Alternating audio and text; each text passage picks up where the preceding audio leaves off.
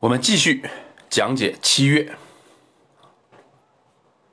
说四月远志开花结籽儿了，五月知了长鸣，八月庄稼收割，十月草木凋零。那以上说的都是夏历，但下边又开始用周历一之日、二之日，也就是夏历的十一月和十二月，干什么呢？于和其同。我们前边讲到三之日于四啊，知道于四是一种祭祀仪式，于和其实也是一种祭祀仪式。有人说是打猎打和啊，是不对的。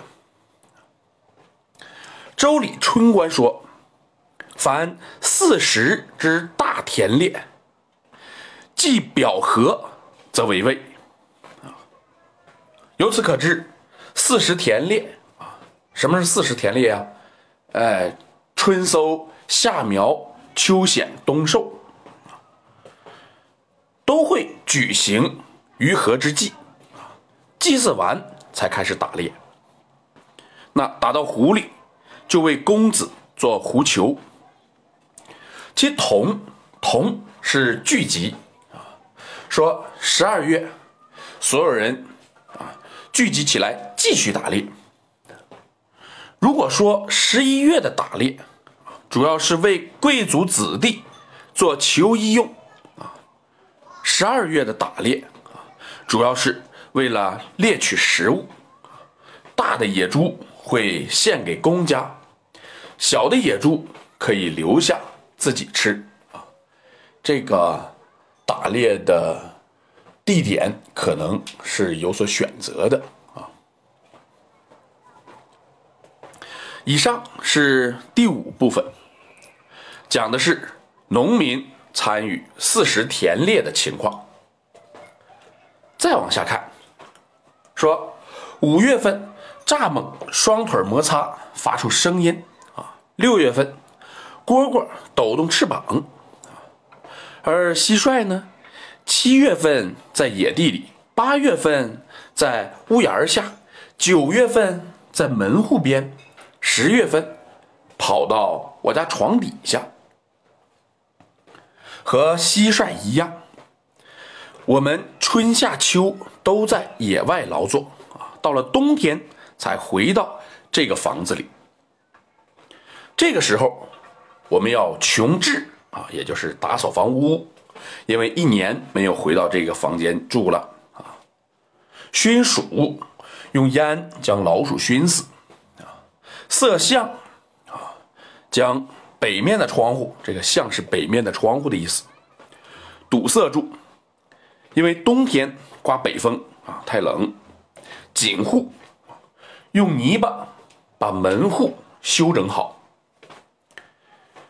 以上是第六部分，讲农民从野外回到城中过年。再往下看，说六月份可以吃玉李和葡萄，七月份可以吃葵菜和大豆。哎，说到这儿，我们要往下跳四句啊。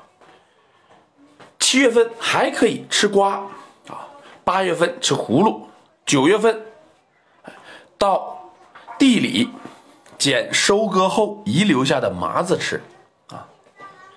平时再采些苦菜，砍些柴啊，这就是我们这半年的粮食。另外，除了吃，还有喝。八月份把枣打下来，十月份。收割水稻，这两种东西可以用来酿酒啊。从现在酿到春天就能喝了啊。为什么有一种酒叫剑南春？春，本来就是指的是啊冬天酿、春天成那样的酒。那这个酒当然是给贵族喝的啊，主要是给贵族喝的啊，给贵族喝的酒啊，除了啊取乐之外啊，还有求得长寿的啊这样的作用啊。看来，在当时酒还是一种保健品。这个是事实，因为当时的酒度数太低。以上是第七部分，讲农民的吃喝。那为什么只强调六七八九月份呢？因为这个时候去年的粮食已经吃完，新粮还没有收获。这个时候对于农民来说啊，生活是最困难的时候。再往下看啊，终于要收新粮了。九月份把打谷场压得平整，开始打谷。十月份把粮食装进仓库。黍稷同露，禾麻菽麦啊，什么都有。可怜我们这些农夫刚将粮食收完，又要上贵族家。修治房屋，这些农民白天为他们割茅草，晚上搓绳。那搓绳的目的就是为了捆茅草，哎，把茅草捆好，哎，才能呢，哎，铺在房顶上啊。农民还要强调啊，我们得急急忙忙的登上房顶，铺盖茅草，因为马上又要开始啊，又要开春。播种白谷了。以上是第八部分，说的是农民秋冬时节收粮食和修理房屋。当然，没有一件事情是为了他们自己。再往下看，冬天的事还没完。这里连用了三个周历：周历二月去河里凿冰，周历三月。把冰放在冰窖里。周历四月要早朝举行取冰祭祀，啊，献上韭菜和羊羔。但实际上呢，不仅仅是周历四月举行祭祀，周历三月也有藏冰的仪式。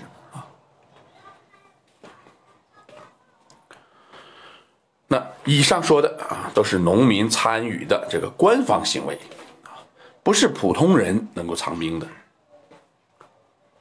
下面又说秋高气爽的九月份啊，然后呢，到了十月份，把打谷场整理干净，因为要在这里举行聚会了啊，这是打谷场不打谷时的其他用途这个时候捧上了。两壶酒，宰杀了羔羊，登上了公堂，举起了牛角杯，互相祝愿万寿无疆啊！